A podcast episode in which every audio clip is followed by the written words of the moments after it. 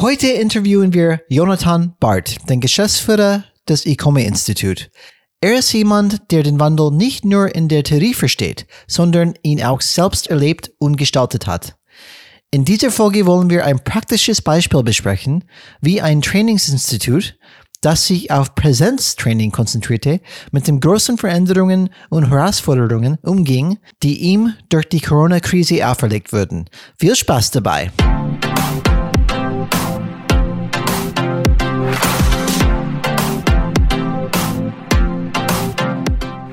Hallo alle Changemakers draußen, willkommen zu Changes Rad Podcast, wo wir jeden zweiten Freitag Impulse und Ideen zum Change Management geben.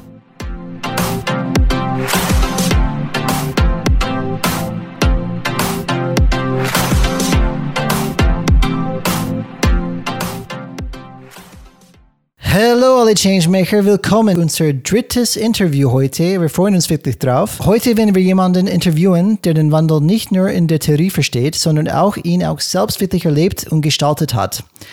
Jonathan Barth hat an der Hochschule für Technik, Wirtschaft und Kultur Leipzig International Management sowie an der Universität Leipzig Management Science mit den Vertiefungen Dienstleistungsmanagement und Personalmanagement studiert und seit 2010 ist er im Unternehmen tätig und seit 2017 Geschäftsführer bei der Ecomi Institute in Leipzig. Ähm, in dieser Folge wollen wir ein praktisches Beispiel besprechen, wie ein Trainingsinstitut, wie Ecomi zum Beispiel, das sich auf Präsenztraining konzentrierte, mit den großen Veränderungen und Herausforderungen umging, die ihm durch die Corona-Krise auferlegt wurden. Und in Folge 60 haben wir seinen Vater interviewt, Gernot Barth, und genau wie bei ihm wollen wir ein bisschen tiefer gehen als in der offiziellen Beschreibung und mehr über Jonathan persönlich herausfinden. Aber bevor wir uns in Details stürzen, möchte ich unseren Gast Jonathan Barth in unserem Podcast begrüßen. Jonathan, willkommen zum Changes Rad Podcast. Hallo Brian und Alex, freue mich heute bei euch hier mit dabei zu sein und euch mal ein bisschen was ähm, zu erzählen, wie es in den letzten Jahren bei uns so lief und was da, denke ich, für alle anderen auch ganz interessant ist, was man mitnehmen kann. Wir freuen uns definitiv drauf und ich möchte natürlich auch herzlich willkommen sagen zu meinem Podcast-Partner Alex. Alex, ich bin mir sicher, dass du genauso auf die Sendung freust wie ich. Ob es genauso ist, weiß ich nicht, aber ich freue mich auf jeden Fall sehr. Ich kann ja nicht deine Gedanken lesen. Ja, du Jonathan? kennst mich halt. Jonathan, vielen Dank, dass du dir die Zeit nimmst. Und liebe Zuhörerinnen und Zuhörer, ich verspreche, es wird genauso eine Erkenntnisperle werden wie die Folge 60. Ich will keinen Druck aufbauen. Lieber Jonathan, du hast unsere Vorstellung von dir gehört. Das ist sehr offiziell, was ich dann zum Beispiel ähm, bekommen habe von dem Economy Institute, was da steht. Ähm, aber ich würde gerne wissen, oder wir würden, würden gerne wissen, was deine Stärken sind. Und vielleicht kannst du das in deinen eigenen Worten sehen. Was macht dich aus? Was, was kannst du gut? Mhm. Also ich bin ein Mensch, der ähm, sehr, em sehr empathisch ist und andere Menschen mitnehmen kann und auch begeistern kann. Und was mir auch in dieser ganzen Zeit, also ich denke, wird ja hier in, den, in unserer Podcast-Folge jetzt viel auch um die Corona-Zeit gehen und um diesen Change, äh, wie man hier, wie man, wie wir den ganzen gestaltet haben. Ähm, bin ich auch ein Mensch, der viele Sachen auf einmal machen kann und gut und Bälle in der, in der Luft hält. Und aber auch das zeichnet mich, denke ich, aus, niemals aufgibt. Und das war sehr wichtig in dieser Corona-Zeit, weil ähm, ja, man stand ja ein bisschen vor dem Nichts, weil man wusste ja nicht, wie es weitergeht. Und das ähm, würde ich sagen, das sind so meine Stärken, die mich ausmachen. Und ja, was mir auch schon in dem einen oder anderen Mal so wieder gespiegelt worden ist. Wie bist du dann der Jonathan geworden, der du heute bist? durch harte Schule, sage ich mal. Ich bin, äh, mein Leben war gekennzeichnet durch Leistungssport, also ich bin recht früh, ähm, habe ich mich für den Weg entschieden, Leistungssport zu machen, sprich Fußball, ähm, war dann auf dem Sportgymnasium viele Jahre, ähm, an Sportgymnasien. Jetzt mag das anders sein, aber damals war das schon, na, also heutzutage würden die Leute sagen, das ist Mobbing oder es war Mobbing, was da so läuft. Ähm, damals war das so das, der normale Umgang. Und deshalb hat man gelernt, einfach ein bisschen, wenn es nötig war, die Ellenbogen auszufahren, äh, aber an seinen Zielen weiter zu arbeiten. Und ich habe mich dann ähm, für ein Jahr im Ausland entschieden, war also in den USA, ein Jahr dann in der Highschool, habe dann noch eine ganz andere Welt kennengelernt, weil bis dahin gab es für mich nur achtmal die Woche Training und immer ähm, weitermachen und äh, nächste Ziele er, erreichen als Fuß, als als Fußballer, wo man als Kind ja oder als Jugendlicher ja immer wieder ja, vorgegaukelt bekommt, muss man jetzt aus der Retrospektive sagen, dass man ja den großen, den großen Wurf landen kann. Man kann ja Profifuß, Profifußballer werden und das große Geld verdienen und der große Star werden. Ähm, je älter man wird, umso realistischer sehen das die allermeisten. Ich Gott sei Dank auch. Also mit 16 hatte ich dann gesagt, okay, für ganz oben wird es wahrscheinlich nicht mehr ausreichen und habe dann gesagt, okay, ich gehe ein Jahr in die USA und habe dann auch gemerkt, dass es noch ein anderes Leben gibt und habe dann so die Begeisterung für Wirtschaft für mich entdeckt. Äh, es war damals noch ein bisschen mit Sportmanagement zusammen äh, und habe ja, als ich wiederkam, dann entschieden, dass mit dem Leistungssport, das lasse ich jetzt mal und mache ein ganz normales Abitur. Und habe dann auch wirklich ein ganz normales Abitur gemacht, aber der Weg zum Fußball blieb mir nicht versperrt und bin immer noch weiter auf diesen Weg geblieben, ohne dass ich es wollte, eigentlich so richtig. Also da habe dann halt äh, bei dem Verein nur noch gespielt, der mir, mir in, der, in der Nähe war. Zwar immer noch ein bisschen ambitioniert, aber es war alles viel entspannter und bin dann doch wieder irgendwie in diesen Leistungssport hineingekommen. Zwar nicht ganz hoch, aber es reichte dann immer noch für die vierte, fünfte Liga, ähm, wo ich dann mein Studium mir finanzieren konnte damit. Und diese Zeit hat mich eigentlich geprägt, dass ich sage, okay, man muss nicht immer alles mit vollem Krampf versuchen, sondern es wird sogar erfolgreich und vielleicht sogar erfolgreicher, wenn das einfach so nebenbei läuft und einfach sein, ähm, seine, sein, sein Weg, ähm, der irgendwie, wo sich Chancen auftun, die dann wieder nutzt und diese Wege dann weiter be, be, beschreitet. Und eine große Stärke von mir ist auch einfach, Sachen zu machen, die mir in den Kopf kommen. Also wie zum Beispiel dieses Jahr in den USA, das habe ich mir innerhalb von zwei Tagen überlegt, dass ich das doch mal machen sollte. Und dann habe ich meine Großeltern damals ne, mit, mit, mit 16 angerufen und habe alle möglichen Wege gecheckt. Und genauso ging es dann auch spä später weiter nach meinem, als ich dann meinen Berufseinstieg bei ICOMA hatte, ähm, über ein Projekt Online Mediation, wo 2010, 2011 eigentlich noch keiner drüber nachgedacht hat, dass sowas überhaupt gehen könnte. Online-Kommunikation, dann noch Konflikte online lösen, war sehr bizarr damals. Äh, wurden mir auch sehr viele, haben mir die, wurde die, Fachlo die Fachwelt, hat mir der sehr äh, zwiegespaltenes Echo gegeben auf dieses Projekt. Wir haben es aber sehr erfolgreich durchgeführt und nach diesem Jahr habe ich dann einfach so, jetzt ist nochmal Zeit, einmal um die Welt zu fahren. Auch da habe ich mir gesagt, okay, die Idee, die hast du jetzt ähm, und innerhalb von vier Tagen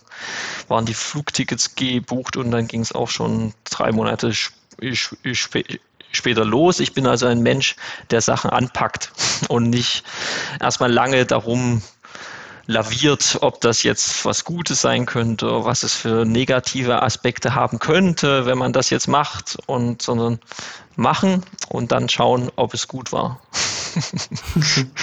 und in der Regel äh, bin ich recht zufrieden mit dem, was dann herauskommt. Von daher scheint das nicht eine ganz falsche Lösungsstrategie zu sein, mit Problemen umzugehen. Eine von unseren Lieblingsbeschäftigungen ist, ähm, über die Hintergrundgeschichte ähm, von jemandem zu erfahren, denn sie erzählt so oft viel darüber, wer die Person heute ist und warum. Und da hast du schon ein bisschen Einblick gegeben da rein, aber kannst du uns einen Einblick geben, was dich auf deinem bisherigen Weg geprägt hat, vor allem was das Umgang mit Veränderungen angeht? Mhm. Ja, also auf meinem Weg mit Veränderungen umzugehen, muss ich sagen, hat mich äh, geprägt, dass ich äh, immer auf die Welt eingehe und nicht sage, okay, die muss jetzt so sein, wie ich mir das, das wünsche, sondern mir erstmal anschaue, äh, warum etwas so passiert, wie es passiert. Und ich dann versuche, damit umzugehen, weil ich denke, die Welt, wie sie ist, kann man in der Regel nicht ändern. Und gerade wenn große ähm, exogene Ver Veränderungen ablaufen, dann ist man eben nur ein kleines Teilchen in dieser Welt.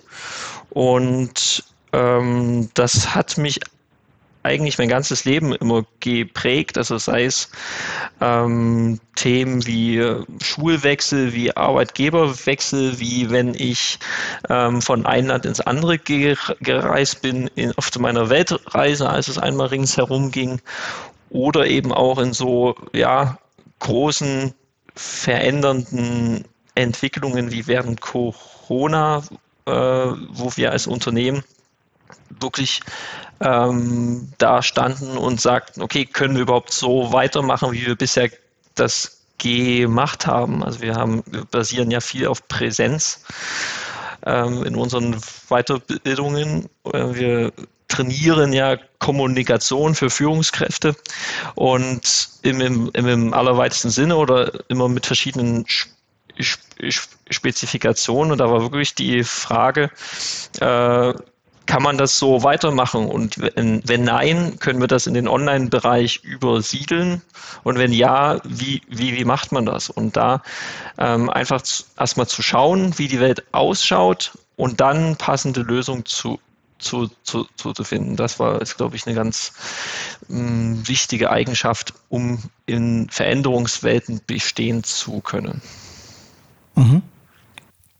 Vielleicht, Jonathan, wir kennen, wir kennen das ähm, aus, aus unseren vergangenen Folgen. Wir, wir benennen das ein bisschen als, es gibt eine, eine Langkarte. Ähm, das ist irgendwie unser innerliche Bild, unser Weltbild, unsere Ideen, unsere Gedanken, wie die Welt ist.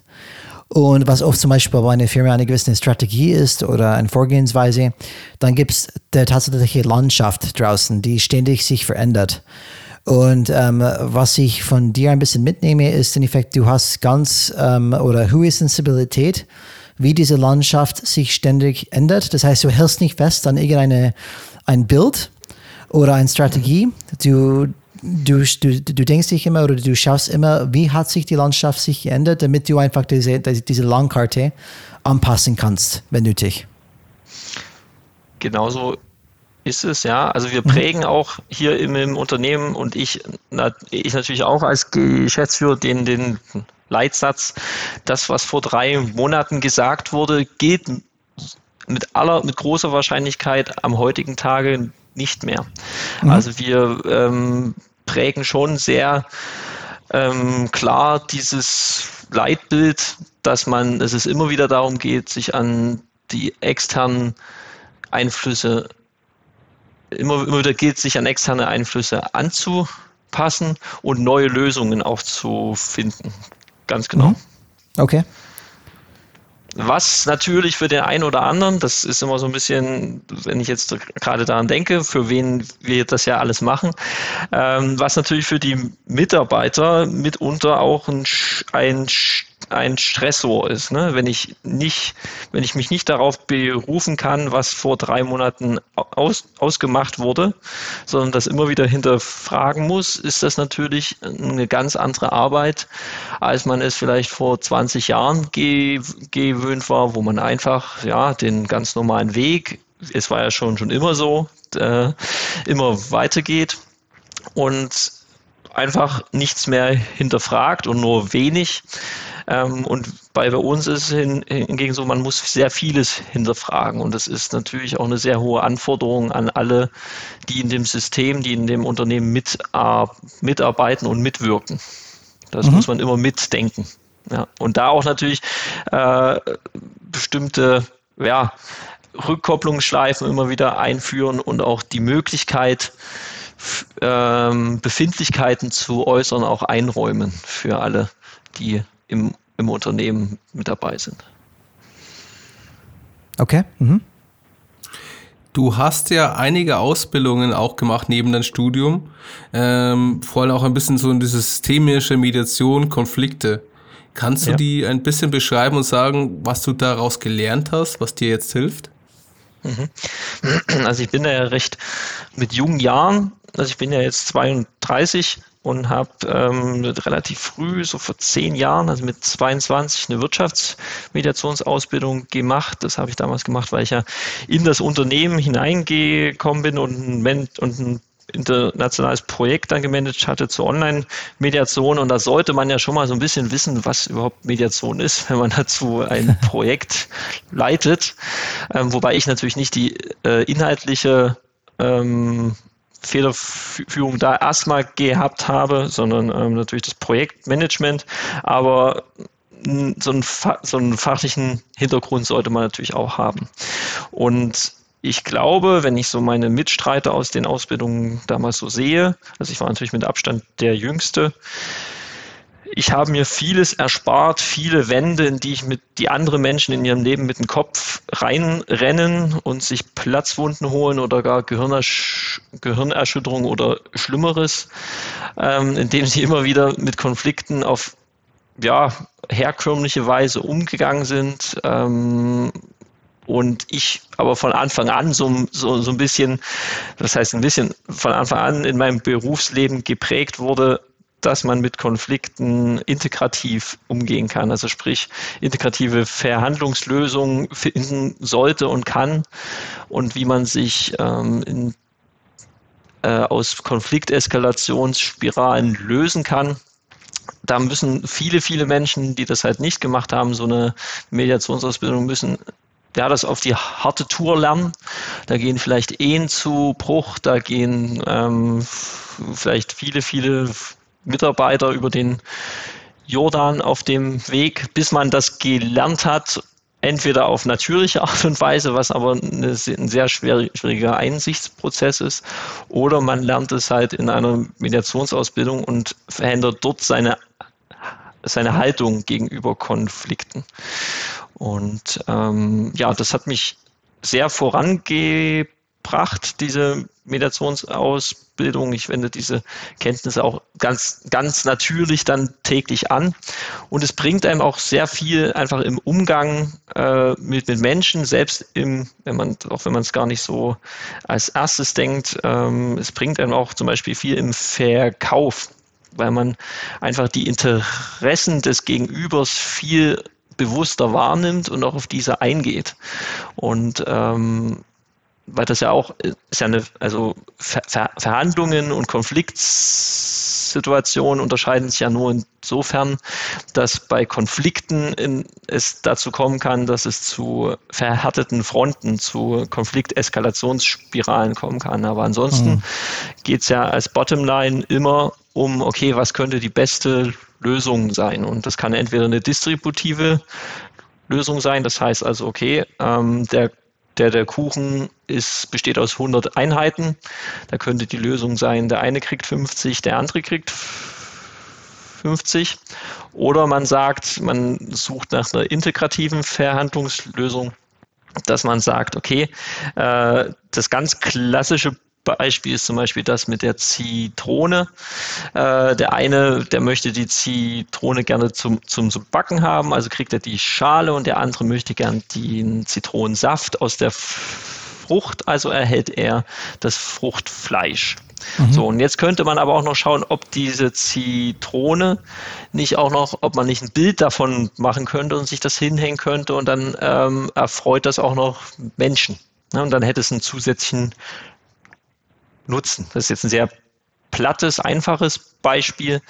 Ähm, aber das ist immer das Ziel, wo man in Verhandlungslösungen möglichst hinkommen so, sollte, dass man integrative Lösungen find, findet. Das heißt also, den Verhandlungskuchen, den man hat, nicht bei den 100 Teilen Einheiten belässt, sondern ihn vergrößert, sodass beide Seiten zum Beispiel ähm, 60 Einheiten bekommen könnte. Dafür braucht es natürlich immer Kreativität Aktivität und aufeinander eingehen und zuhören, äh, was der andere eigentlich möchte und was er noch brauchen könnte und dann, ähm, äh, dann entstehen diese sogenannten Win-Win-Situationen. Mhm. Ähm, Jonathan, das hat mich mit mir sehr äh, resoniert oder sehr viel Resonanz gefunden, weil das war genau so ein Fall, wie du schon gesagt hast, hast die Gelegenheit, in jungen Jahren mit den Themen dann auseinanderzusetzen. Und ich, wahrscheinlich ähnlich wie Alex, sind ähm, durch mehrere äh, Wände mit unserem Kopf durchgerammt worden. Weil ich kann mich sehr erinnern, ich war, ich war 40, 40 Jahre alt, wenn ich diese ähm, E-Commerce Institute Systemische Change Management Ausbildung gemacht habe. Und ich kann mich erinnern, da war, da, da, da habe ich wirklich in einen Midlife Crisis gesteckt hin, hinsichtlich das kann nicht so sein draußen. Es kann nicht sein, dass in jeder Firma, wo ich bis jetzt war, dass das der Status quo ist. Es muss einen anderen Weg geben. Und, ähm, und ich glaube, für mich war es eine große Erkenntnis einfach, es liegt nicht nur daran, äh, wie was passiert in die Firma, auch meine Perspektive dazu, äh, wie ich das Ganze sehe. Und, und wie du schon sagst, das, das finde ich definitiv cool, dass du so jung mit den Themen auseinandersetzen könntest, weil das ist etwas, was ich mir selbst wünschen würde, dass viel früher mit solchen Themen ähm, auskennen würde, weil das hilft wirklich einfach in alle möglichen Situationen dann klar zu kommen. Ja, Absolut. Also wir haben auch bei, bei uns im, im, Unternehmen die Maßgabe, dass jeder, ähm, jeder Mitarbeiter, jede Mitarbeiterin eine Mediationsausbildung bei uns absol absolvieren muss. Also, okay. Mhm. Wenn man bei uns anfängt. Einfach weil wir von diesem Nutzen voll überzeugt sind, dass man äh, dadurch wirklich vollumfänglich ressourcenorientierter, wie man in der Mediation sagt, also ähm, res, ressourcenorientierter heißt in dem Zusammenhang, also mehr auch an, an andere denken, an, an, an sich denken und positiv gestimmt. Ähm, oder positiv gestimmt ist vielleicht, dass das nicht der sondern mit einem positiven Herangehen ähm, und dem richtigen Framing auf, auf Menschen zugeht und somit auch für alle gute Lösungen finden kann. Also es ist auch für die Kundenzufriedenheit wirklich sehr sehr vorteilhaft. Mhm. Das muss ich echt sagen. Ja. Uh, Jonathan, ich kann mir sehr gut vorstellen, dass manche Zuhörer, Zuhörerinnen genau wie uns durch, den, durch die Wände laufen mit ihrem Kopf voran ähm, und in, in das Thema systemisches, äh, systemische Ausbildung oder ähm, äh, systemisches Vorgehensweise. Man hört ganz oft diese, diese Worten Ressourcen. Mhm. Ähm, kannst du kurz erklären, vielleicht ganz leihhaft, was ist eine Ressource in diesem in diese Kontext? Ja, Ressourcen sind in dem Kontext Stärken oder ähm, Möglichkeiten, die ein Individu Individuum mitbringt, um mit bestimmten Herausforderungen zurecht zu, zurechtzukommen. Also eine Ressource kann wirklich sein, okay, ich bin halt gut im ähm, Herausarbeiten von Lösungen in, Ver, in Verhandlungen. Eine andere Ressource kann aber auch sein, okay, ich habe ähm, besonders viel Selbstvertrauen, also einfach auch Ressourcen, die Menschen vielleicht mit ähm, Charaktereigenschaften zusammenbringen. Das sind in mhm. dem Zusammenhang Ressourcen. Es ist in der Tat so, dass dieser Be Begriff, das kriegen wir immer wieder mit in unseren Weiterbildung, insbesondere im Ingenieursbereich, äh, manchmal sehr schwer verstanden wird, weil man da immer Ressourcen im Sinne von Beton, Steinen, ja, ja. äh, vielleicht noch im Bereich Human Resources, also im Bereich von Arbeits Kraft ähm, so das, ver, das verstanden wird, aber dass es um solche abstrakteren Themen geht, das ist, ähm, ist nicht jedem so ganz, zu, ganz zugänglich und kommt eben aus, dem, aus der Systemik, so wie du es gerade schon mhm. gesagt hast, genau.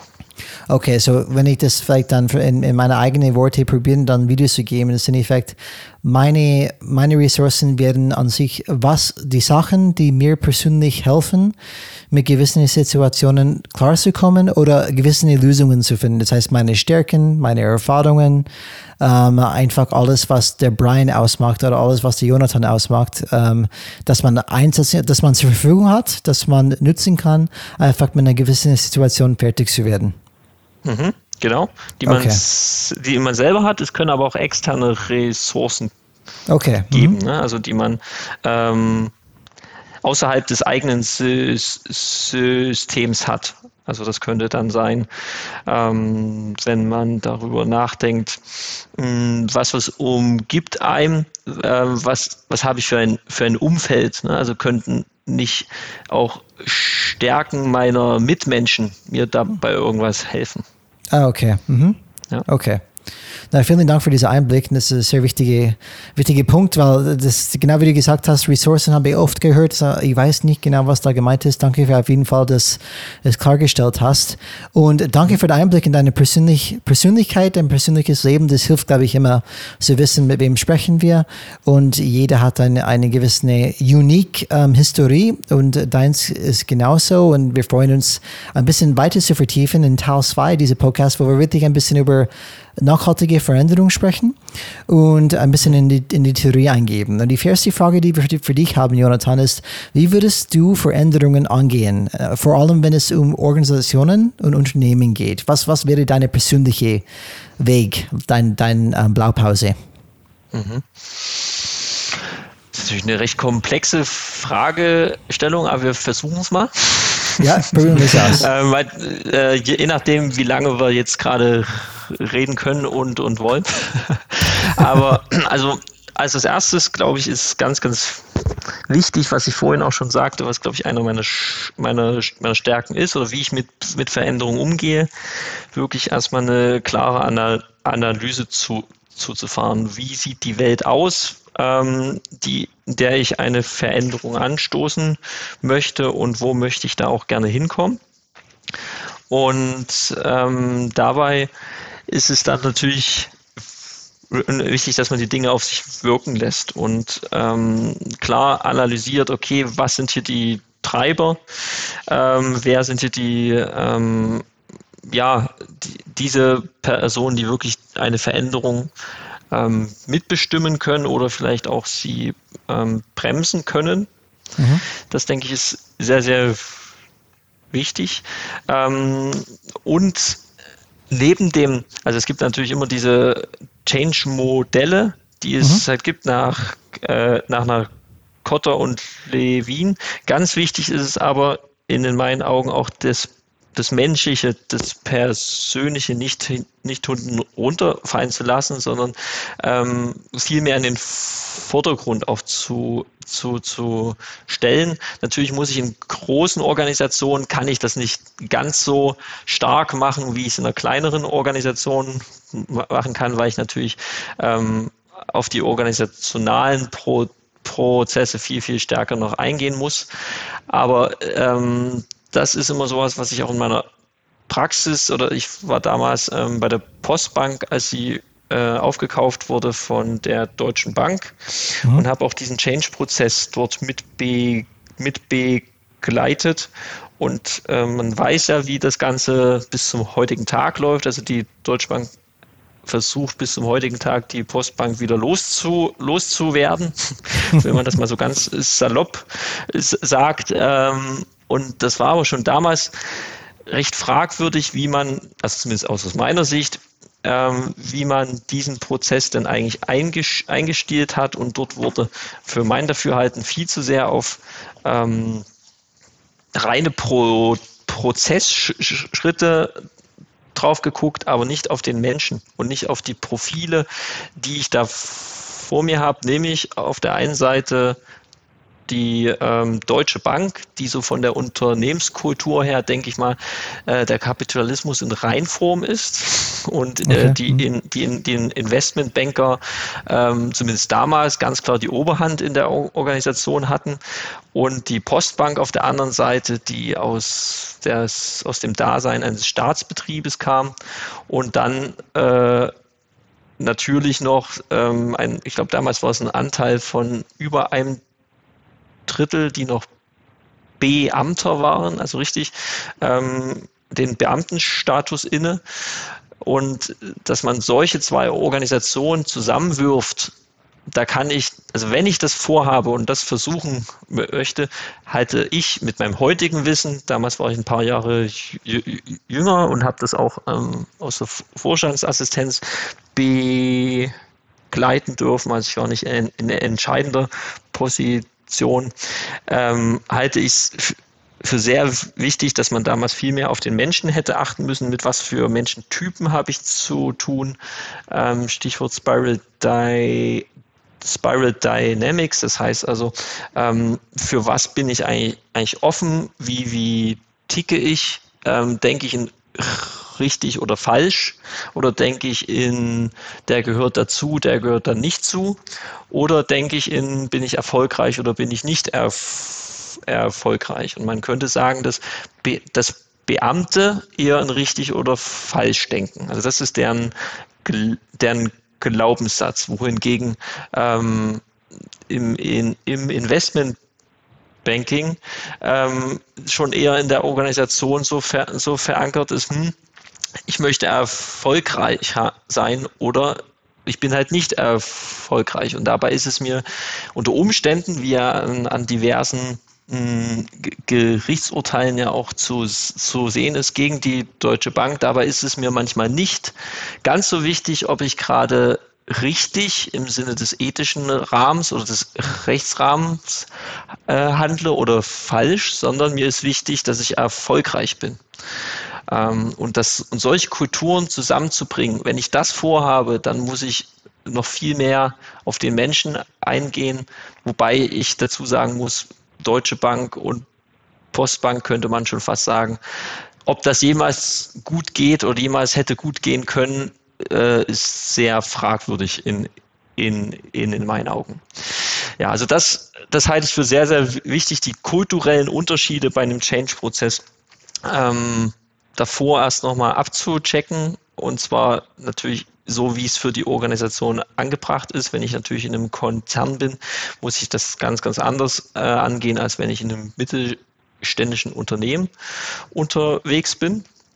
Und dann ähm, ja, geht es da, darum, dann kann man sagen, okay, äh, dann kann man sich, dann kann man anfangen, sich an Change-Modellen zu orientieren, sprich von Kotter oder Levin, ähm, wobei er Levin so ein bisschen die Grundlage ge, ge, gelegt hat. Äh, und dann später wurde ja das Problem, äh, das ähm, Modell von Levin auch nochmal mehrfach weiterent, weiterentwickelt und der ja, berühmteste Ansatz da, denke ich, ist auch der von Cotter, der das in der ja, ähm, typischen amerikanischen Art und Weise Modelle darzustellen, sie nämlich einfach umsetzbar und bisschen populärwissenschaftlich auch darzustellen, denke ich, für ähm, die Praktiker sehr gut ähm, aufbereitet hat, indem er ähm, ja,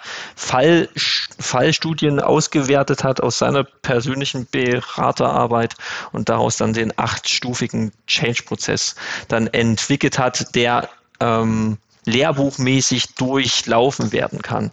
Aber wie gesagt, ich halte es für nicht angebracht, einfach nur diesen, dieses Phasenmodell zu, durch, zu durchlaufen, sondern ich muss auch immer schauen, mit was für einer Organisationsform habe ich es zu, zu, zu tun, mit was für Menschen und was ist dann für die Menschen auch ange, angebracht letztlich.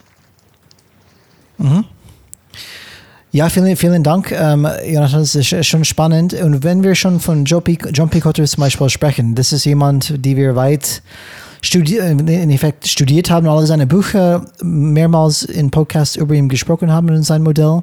Und was er auf jeden Fall dann äh, Hinweis gibt, wahrscheinlich eher auf seine Beobachtungen in dem amerikanischen Markt, ist, dass ähm, Unternehmen, die weitreichende Transformationsveränderungsinitiativen versuchen, scheitern die meisten. Tatsächlich scheitern etwa 70 Prozent dieser Unternehmen, wenn sie einen solchen Wandel versuchen. Was denkst du, ist das Problem? Ich denke, dass das Problem ist, dass ähm, bei diesen Change-Prozessen nicht ausreichend auf die Kultur und auf den Faktor Mensch einge eingegangen wird, sondern einfach ähm, bei solchen Prozessen werden ja sehr oft dann auch externe hinzugezogen, externe Berater, die sagen, sie ähm, haben sich darauf spezialisiert mhm. und die haben sehr hohe Methodenkompetenz. Die haben aber aus meiner Erfahrung her äh, fehlt es sehr, sehr oft an diesen, an diesem menschlichen, an den menschlichen Kompo Komponenten, wie gehe ich mit Konflikten um, wie habe ich Empathie? Und kann ich wirklich äh, mit Menschen im Eins zu eins auch kommunizieren? Und kann ich das auch auf andere weiter, ähm, weiter weiter herunterbrechen. Also, dass ich sage, mhm. okay, ich bringe jetzt Menschen bei, wie sie ähm, andere mitnehmen können. Und ich glaube, da ist natürlich, es ist natürlich ein hohes Ziel, aber da ist sehr viel Poten Potenzial, die Menschen mitnehmen zu, zu, zu können und Menschen das beibringen zu, äh, über beizubringen oder weiter zu, zu, zu bilden in diesem Bereich. Und dann was vielleicht, das ist so die eine Dimension. Und eine andere Dimension, denke ich, ist, dass wir natürlich äh, in einer Gesellschaft leben, in der es immer mehr ähm, Veränderungsprozesse gibt, die parallel ablaufen. Das heißt, ich muss mich, also als Organisation habe ich es natürlich auch sehr, sehr schwer, äh, die Menschen immer wieder dafür zu begeistern, sich wieder zu verändern und wieder und wieder und wieder. Ähm, und das führt natürlich auch zu relativ viel, zu sehr viel Stress, was aber mich auch wieder dahin zu, zurückbringt. Es braucht ähm, Konfliktmanagement-Skills und das auch schon auf der kleinen Ebene, aber auch auf der hohen Ebene, auf der hohen Abstraktionsebene, wenn ich mich im Konzernbereich bewege. Mhm. Du hast ja gerade zwei Theorie, Change Management Theorien genannt, Levin und Kotter. Mhm. Was mich interessieren würde, und ich hoffe unsere Zuhörerinnen und Zuhörer auch, ist, welche Change-Theorie oder Theorien helfen dir im Alltag? Und mhm. warum? Ähm, ich orientiere mich äh, nicht an einer puren, The puren Theorie, sondern nehme ähm, eigentlich die, die ich ähm, kenne ganz gern zu, zusammen und baue die zu einem Change-Modell zusammen, wie ich es im vorliegenden Fall gerade benötige. Also das ist ja auch das, ähm, was wir in unserer systemischen Change Manager Ausbildung ja auch ja mehr oder weniger lehren oder versuchen zu vermitteln. Und ihr beiden seid ja da zwei Alumni. Ihr müsst ja mal sagen, ob das für euch auch so passt. Aber ähm, ich denke, dass man sich zum einen, also das von Levin ist ja wirklich ganz basal, auflockern, hinüberleiten, verfestigen. Ähm, das findet sich ja auch in dem Acht-Phasen-Modell von Kotter wieder.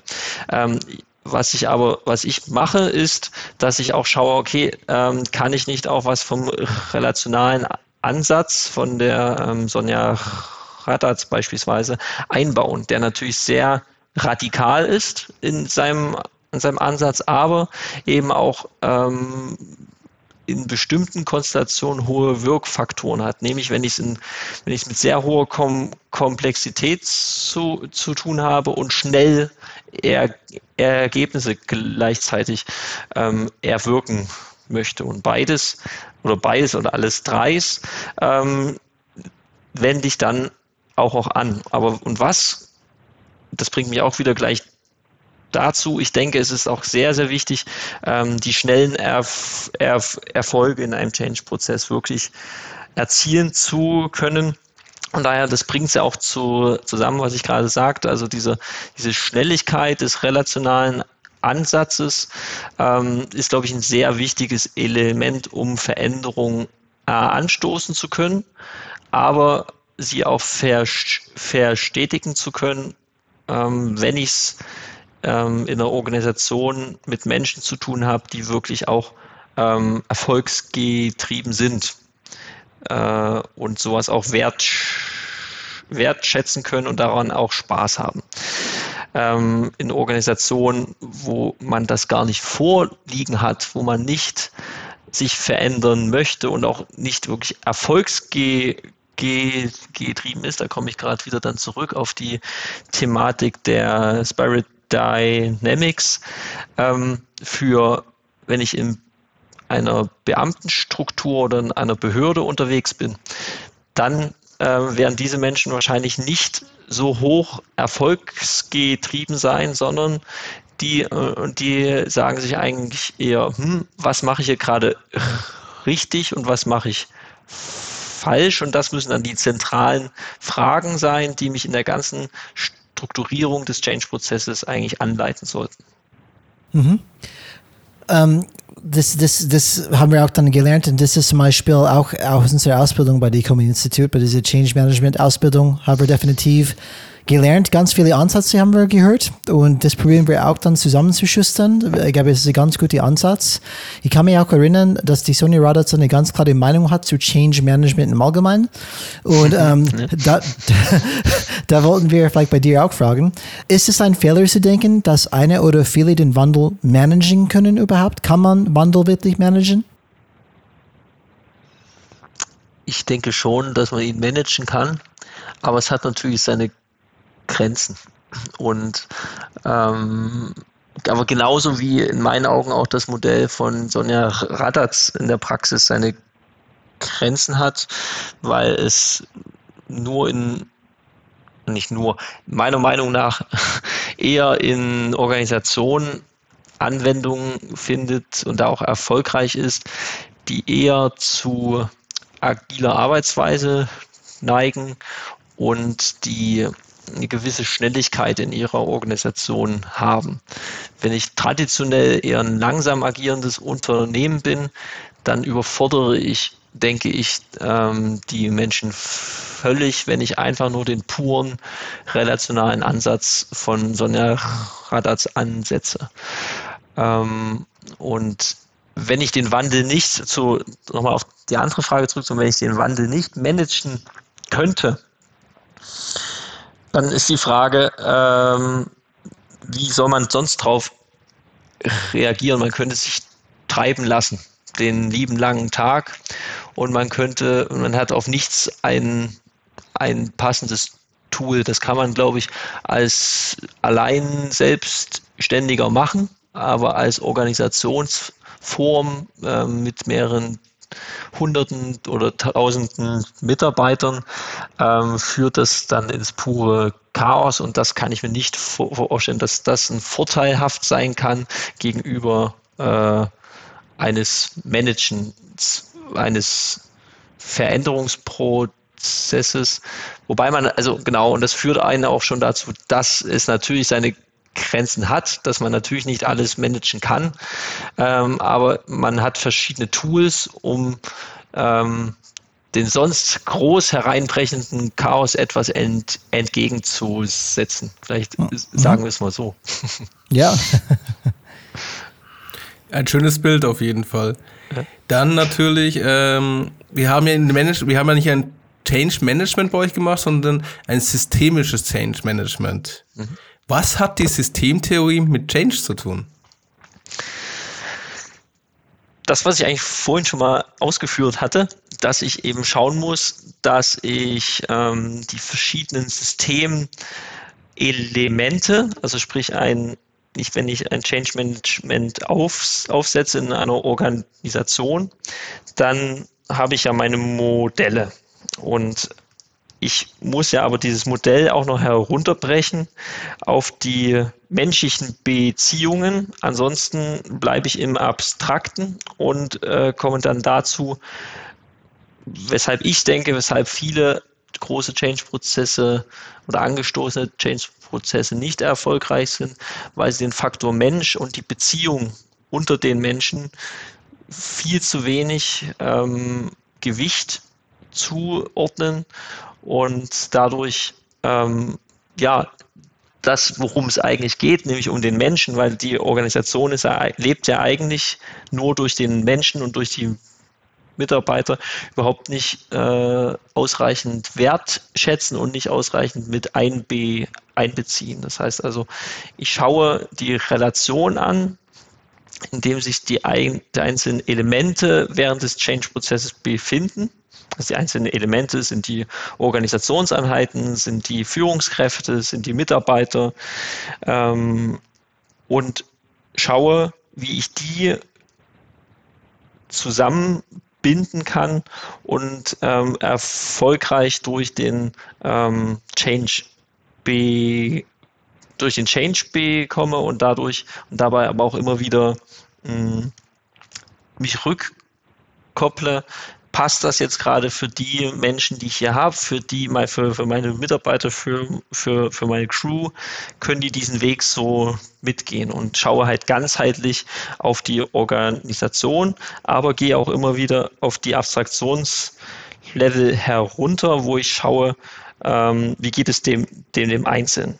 Und das muss sich in einem Change-Prozess aus, unserer Sicht, wenn man von einem systemischen Change-Prozess ähm, spricht auch eine zentrale Aufgabe sein, dass ich eben nicht nur schaue, okay, mit der Meta-Ebene einmal, ich mache eine Mitarbeiterbefragung, okay, ja, 20 Prozent sagen, ihnen geht's gut, 30 Prozent geht's, sagen, ja, es, äh, sind gerade irgendwie im Tal und ähm, die anderen 50 Prozent sind ähm, teilnahmslos.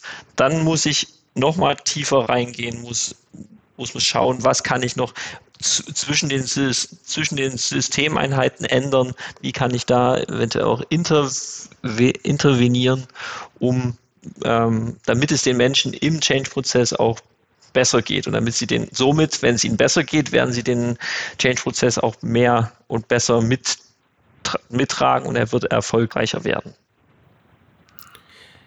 Würdest du für unsere Zuhörer nochmal in kurzen Sätzen sagen, was die Systemtheorie überhaupt ist?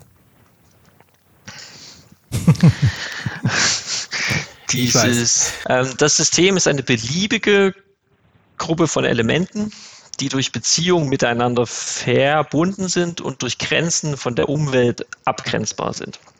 Das heißt also, ähm, dass das System nicht etwas ist, das dem Beobachter präsentiert wird, sondern äh, ein, ein etwas, das von ihm er, erkannt wird. Ähm, und das, die Systemtheorie an sich besagt, dass ähm, man immer von der Metaebene, also die oberste Ebene, auf einen Gegenstand, auf einen Gegenstand schaut. Und wenn ich den Gegenstand habe, das ist die sogenannte Metaebene. Jetzt könnte ich mich aber auch ähm, in den Gegenstand hineinversetzen oder man, kann ähm, vielleicht, ja doch, wir machen das mal weiter mit dem Gegenstand. ähm, und dann sehe ich die Welt aus der Sicht des, Gegen, des Gegenstandes. Das heißt, ähm, dann kann sich vorstellen, dass es ein, von außen hätte ich gesagt, aus der, ähm, aus der Sicht von außen hätte ich gesagt, der Gegenstand ist eckig. Dann gehe ich aber in den Gegenstand hi hinein und ich bin jetzt der, der Gegenstand. Und dann sehe ich die Welt, dann sehe ich gar nicht mehr, dass ich eckig bin, weil ich kann mich ja nicht mehr selber sehen. Dann sehe ich ähm, dann den, den Beobachter, ich sehe den Himmel und ich sehe vielleicht noch einen Zaun. Und dann könnte ich sagen, okay, jetzt versetze ich mich mal heraus aus dieser Position und schaue mich an und ich, ich gehe heraus aus dem Gegenstand und gehe und versetze mich in einen Zaun. Also ich sehe die Welt aus der Sicht eines, eines Zaunes, der den ähm, Würfel auch gerade gesehen hat. Und ähm, dann sehe ich von dort außen, dann sehe ich aus der Zaunsicht, sehe ich den Würfel und ich sehe den, ich sehe mich selber, wie ich vor dem Würfel stehe. Und dann gibt es immer noch ähm, eine weitere Position, nämlich die Meta-Ebene, die ähm, schaut man dann von ganz oben, also dann könnte man sagen, das ist die gottgleiche Ebene. Ich schaue aus dem Himmel und schaue auf alles, was dort unten passiert. Da steht also der Zaun, da steht der Würfel und da stehe ich. Aber ich bin ja in dieser Position in einer Abstraktionsebene, die diese drei oder zwei Gegenstände und eine Person jetzt sieht, aber auch noch alles drum, drum herum, weil eventuell ist ja um den Zaun ähm, und um, die, um den Würfel auch noch ähm, ein, ein Haus, ähm, was davor die alle gar nicht sehen konnten.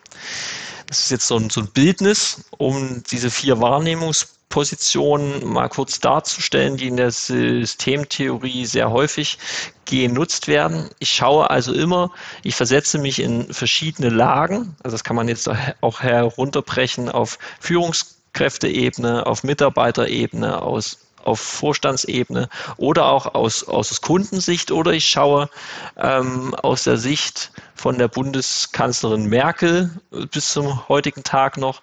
Ähm, ab in den nächsten Wochen wird sich das ändern. Schaue ich vielleicht auch auf das Unternehmen und das wäre dann die Metaebene. Ne? Ich habe mit dem, mit dem Ganzen nichts zu tun direkt, aber ich schaue trotzdem drauf. Und wenn man verschiedene Sichtweisen, Blickwinkel einnimmt, ähm, entstehen ganz automatisch neue, er neue Erkenntnisse, weil ich auf einmal zum Beispiel, wenn ich der Würfel war, weiß ich ja gar nicht, dass ich selbst viereckig bin.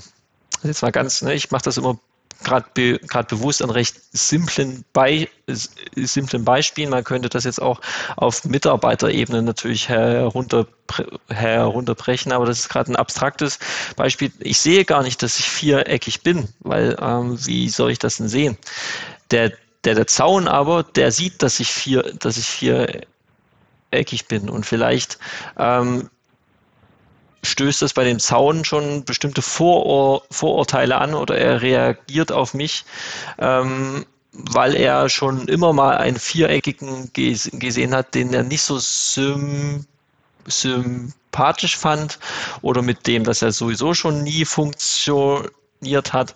Und ähm, diese Elemente müssen miteinander kommunizieren um sie einander verstehen zu können. Und wenn ich diese Systemelemente auch noch verschiebe, ähm, dann ändern sich auch die, mh, mm, dann ändern sich auch die Relationen zwischen den einzelnen Ele Elementen, wenn nämlich der Zaun viel, viel weiter wegsteht von dem Würfel, dann nimmt er ihn vielleicht auch überhaupt nicht mehr wahr oder er sagt vielleicht, ach, der ist ja gar nicht mehr vier, ist ja gar nicht mehr viereckig, weil er so weit weg ist, dass er die Form überhaupt nicht mehr sehen kann.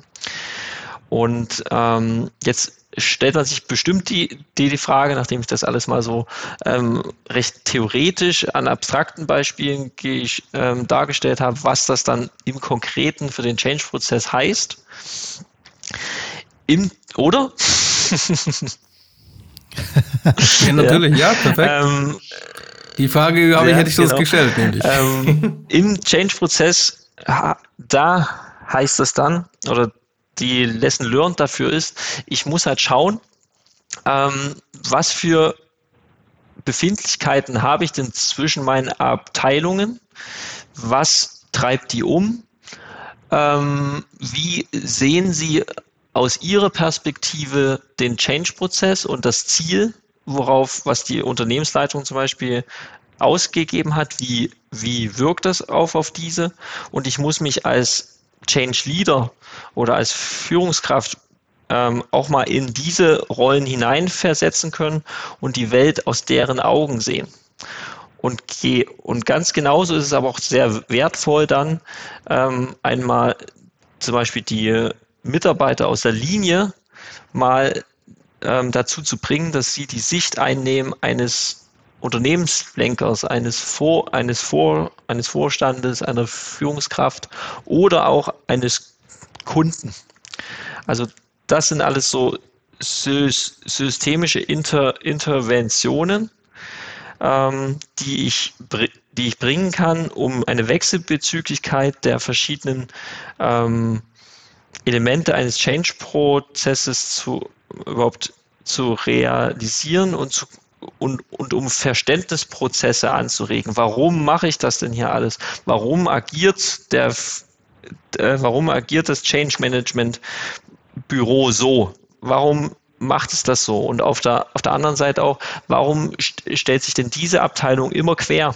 Warum machen die das? Und überhaupt das Warum zu stellen, diese, diese Frage und nicht ähm, diese Abteilung abzu, abzukanzeln, ähm, sondern das als wichtige jetzt wieder Ressource für den Prozess zu, zu, zu nutzen, weil dass sie sich dort querstellen, machen sie ja aus einem guten Grund, nämlich aus, aus Eigenschutz, weil sie sehen die Welt, in der sie agieren, die, die Arbeitswelt, ähm, halt genau so, dass es nicht vorteilhaft sein würde, wenn man jetzt diesen Wandel so voll, so vollzieht. Und wenn ich ähm, sie aber davon über, überzeugen kann durch systemische Intervention, also sagen, okay, jetzt gehen wir mal zusammen diesen Weg und warum denkt ihr denn so und warum handelt ihr so? Dann komme ich dahin, dass ich völlig neuartige Lösungen ähm, generieren kann und die Leute auch mitnehmen kann und sie sich auch mitgenommen fühlen. Das wäre so das das Systemische einmal sehr abstrakt erklärt und einmal ähm, auf die auf den Change-Prozess heruntergebrochen. Wie kann ich intervenieren? Was, was bringt das? Warum sollte ich das machen? Mhm. Ist dann Wandel immer gleich Konflikt? Und ist das schlimm? ist gleich Wandel immer gleich Konflikt. Ich denke, dass durch Wandel viele Konflikte entstehen. Also ähm, weil ich ja aus meiner Komfortzone herauskomme, ich was tun soll, was ich noch nie, vielleicht noch nie ge ge gemacht habe in meinem Leben und vielleicht auch nur in meinen kühnsten Träumen nie machen wollte, weil ich Alb Albträume davon kriege. ähm, von daher, solche Art von Wandel äh, triggert Konflikte, ja, denke ich schon. Aber ähm, das ist, muss ja nichts Schlimmes sein. Also ein Konflikt ist ja nicht zwangsläufig etwas Negatives, sondern es ist ja eigentlich nur ein Ausdruck dessen, dass man, jeder hat ja seine Gründe dafür, zwei verschiedene Ans, an, Ansichten hat, wo ja Interessen dahinter liegen. Und wenn ich die Interessen hinterfrage und äh, mich darüber austausche, dann komme ich dazu, ähm, dass ich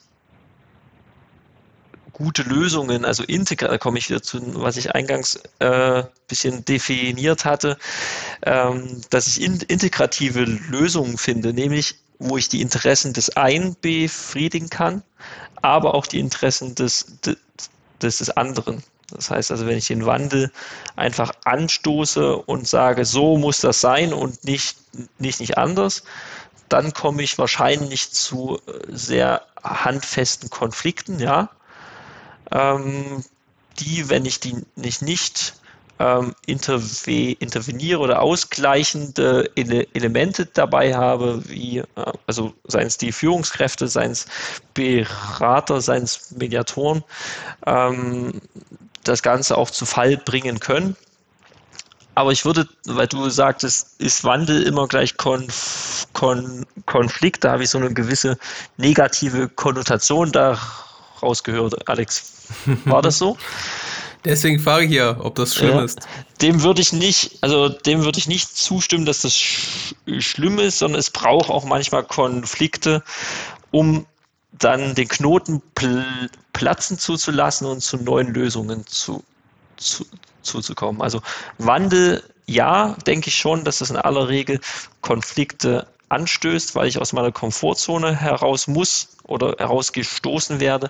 Aber das ist nicht immer etwas Schlechtes, mhm. denke ich. Jonathan, du hast ganz gut durchgehalten bis jetzt und äh, im Endeffekt mit dieser ganzen Systemtheorie und Change-Theorie ähm, definitiv gute Insights uns gegeben. Vielen Dank dafür. Und jetzt möchten wir keine Zeit, für, keine Zeit mehr verbringen äh, oder unsere Zuhörer, Zuhörerinnen nochmal warten lassen auf diese, ähm, die juicy Part, im Endeffekt, die saftige Teil von dieser Praxisteil, wo wir sagen, okay, ähm, ich kann mich erinnern, Anfang März 2020, da beendeten ich und Alex ähm, unsere Ausbildung für systemisches Change Management in Leipzig. Da ging es noch. Und einige Wochen später fand der erste Lockdown in Deutschland statt von dieser ganzen Corona-Krise. Und ich bin mir nicht sicher, ob das ICOMI-Institut sofort geschlossen würde. Aber was sind deine Erinnerungen an diesen ersten Wochen und was hast du zu diesem Zeitpunkt gedacht? Mhm.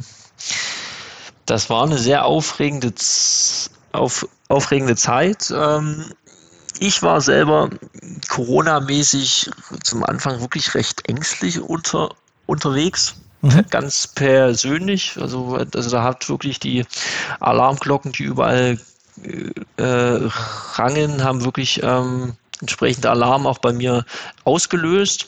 Aber ich persönlich äh, habe dann für mich gesagt, okay, das muss ja irgendwie weitergehen. Also es war dann so, dass wir, ihr wart ja, euer Kurs war der letzte, der noch in Präsenz ähm, da sein durfte und danach, war ja wirklich Ende zu und man wusste ja nicht so richtig, wann es wieder weitergeht. Und dann mh, mm, hat bei mir eigentlich dann gleich das Weitermachen. Also ich war zwar ängstlich, aber es muss irgendwie weitergehen. Gegriffen mhm. und habe mich dann ähm, sehr schnell daran gemacht zu sagen, okay, hey, die, die Welt wird jetzt anders. Die wird erstmal online. Auf jeden Fall, wenn sie funktioniert, also unser Geschäftsmodell baut ja auf Präsenz auf. Ähm, wenn sie funktioniert, dann funktioniert sie in nächster Zeit erstmal vorwiegend online. Ähm, da kam mir das auch oder uns auch als Organisation zu, zugute, dass wir uns natürlich mit Online Weiterbildung und Online-Mediation schon seit 2011 beschäftigt hatten und mhm. das noch so im Hinterkopf hatten. Natürlich, es gab für diese, die zehn Jahre danach wenig Markt, das muss ich schon sagen, weil alle immer gesagt haben, das funktioniert nicht, das geht ja nie. Online-Kommunikation, Online-Weiterbildung, das macht man ja ja nicht. Ähm, da kann man jetzt nur noch drüber, drüber schmunzeln, finde ich, immer über diese Zitate, die ich mir Gott sei Dank damals auch aufgeschrieben habe. ich auch eine auch eine auch einen Artikel im, im, im, Springer Verlag jetzt letztens erst publiziert dazu, ähm, in einem Fachbuch zu Mediation. Äh, und wir haben uns dann darauf besonnen, okay, wir stellen jetzt um auf, auf, Online. Und mein Vater, der Gernot war, der auch schon im letzten Podcast mit da, dabei war, ist ja eher älteren Semesters und den musste ich schon arg davon über, überzeugen, dass wir das jetzt machen. Los, wir, wir machen das jetzt einfach.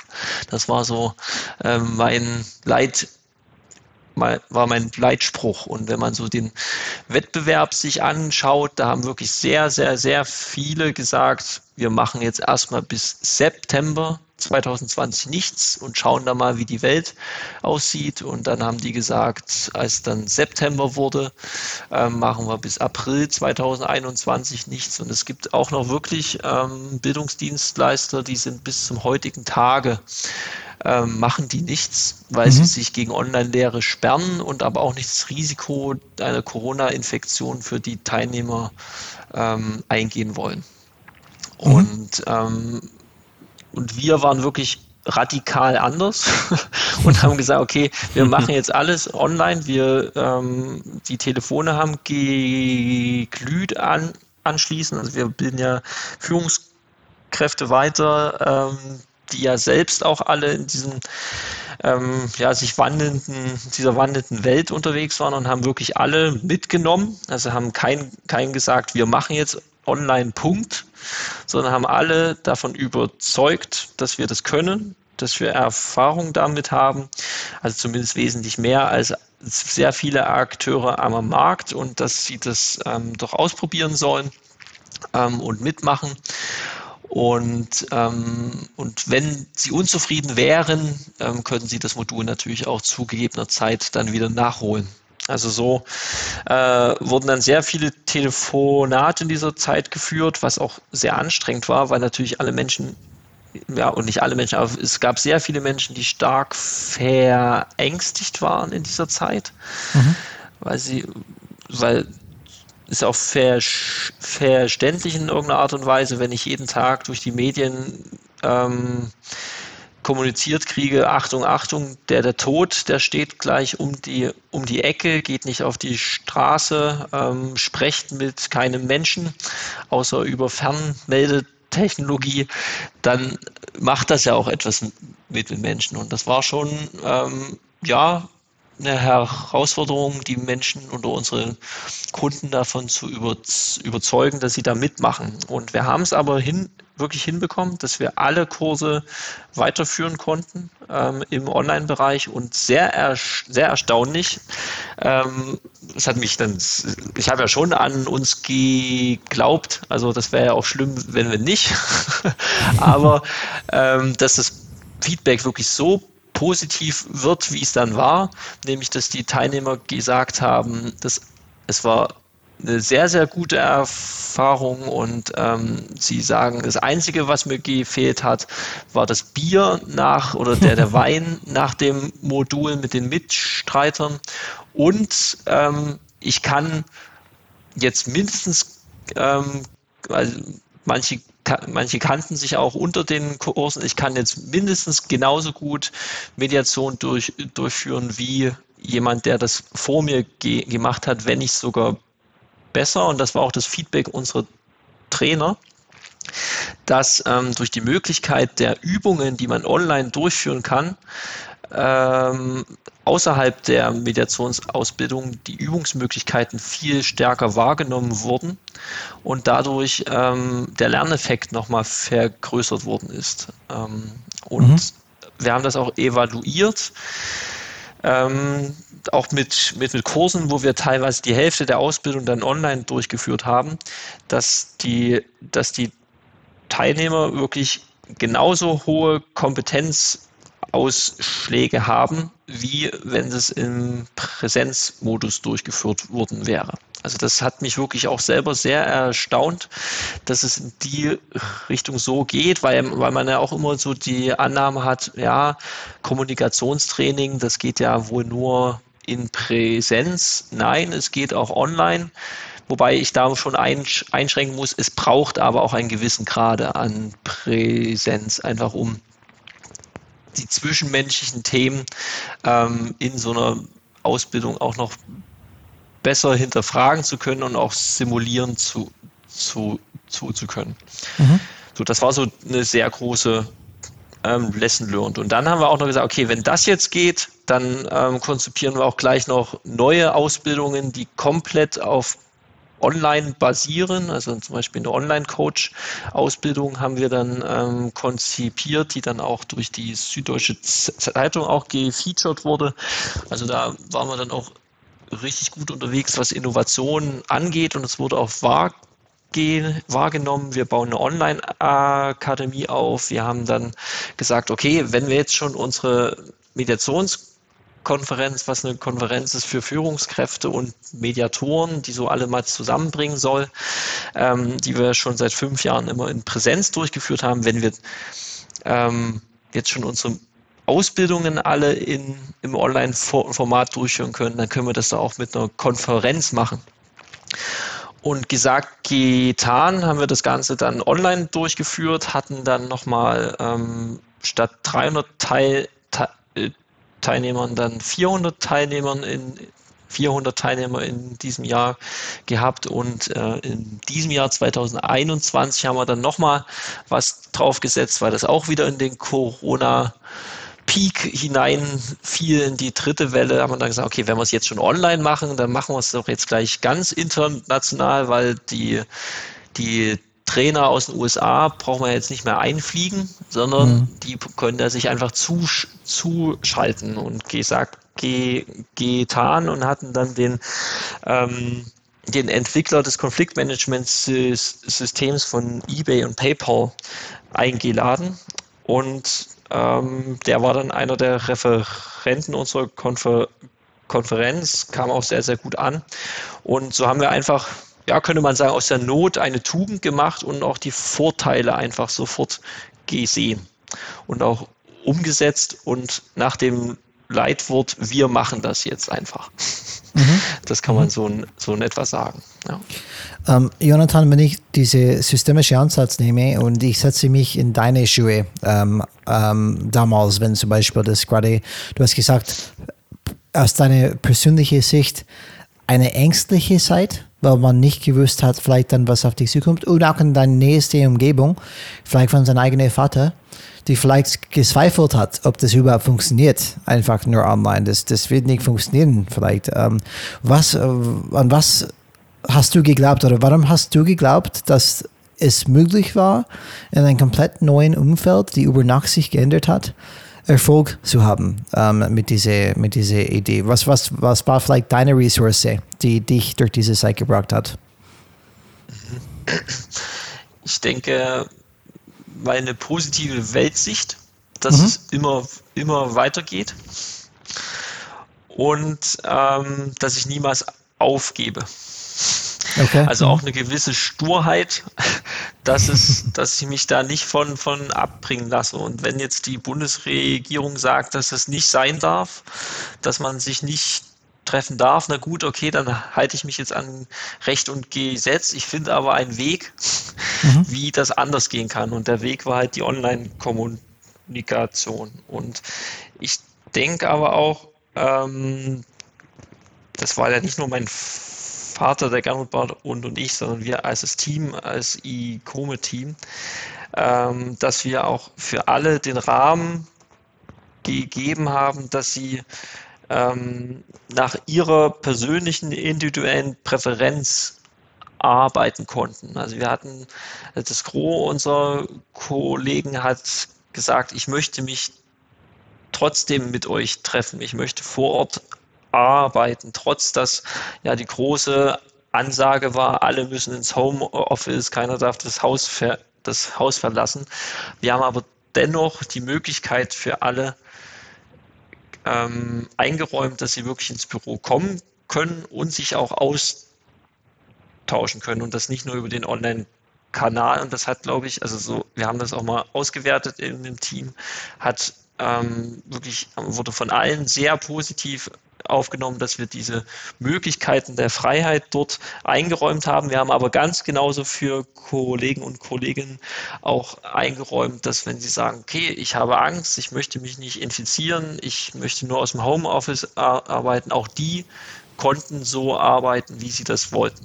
Mhm. Und dadurch, dass wir, glaube ich, diese Freiheit eingeräumt haben, für, für alle hat das auch entsprechende Ressourcen dann frei freigesetzt, dass sie auch an dem an der ausweglosen Situation, scheinbar ausweglosen Situation, weil man musste zumachen, man durfte nicht mehr weitermachen, trotzdem an Lösungen zusammengearbeitet hat. Und auf eine gewisse Art und Weise hat das auf der einen Seite zusammengeschweißt, es hat aber auch, das muss ich auch sagen, ein Brennglas darauf gehalten, was vielleicht nicht funktioniert hat davor oder was vielleicht äh, im Team nicht funktioniert hat oder nicht optimal war. Mhm. Ähm, was uns dann auch dazu geführt hat, also vor Corona hatten wir damals sieben Mitarbeiter und jetzt sind wir elf. Also wir sind über die Corona-Zeit ähm, sind welche und, da, und das da heißt nicht nur, dass jetzt ähm, von sieben auf elf vier Personen dazugekommen sind, sondern es haben auch welche das Team verlassen, die für sich gesagt haben, okay, das ist so nicht mein Weg oder ähm, ich fühle mich dann nicht so wohl, wenn ich zum Beispiel ähm, also das wurde in dieser Zeit nochmal ganz, ganz, ganz klar, dieser Leitsatz, ähm, das, was vor drei Monaten gesagt wurde, ist jetzt vielleicht nicht mehr aktu aktuell. Das war in der Co Corona-Zeit nochmal viel stärker mhm. ähm, wahrnehmbar. Und ähm, für Menschen, die solche Änderungen nicht so gerne mitgehen, ähm, für die war das einfach nicht so das richtige Umfeld. Das ging davor, lief das gut noch. Also dann war das so ein mhm. bisschen, das fiel nicht so, nicht so auf, dass das nicht ganz so gut vielleicht zusammen harmoniert und aber in der Corona-Zeit war wirklich ein Brennglas drauf und da hat man gesagt, okay, also da haben wir uns auch wirklich danach in die Augen geschaut und haben gesagt, okay, ähm, das passt doch, das passt so nicht. Ich habe das, ich habe das Gefühl, du fühlst dich sehr unter unter Druck gesetzt oder dich ist gerade sehr viel, was sich ändert.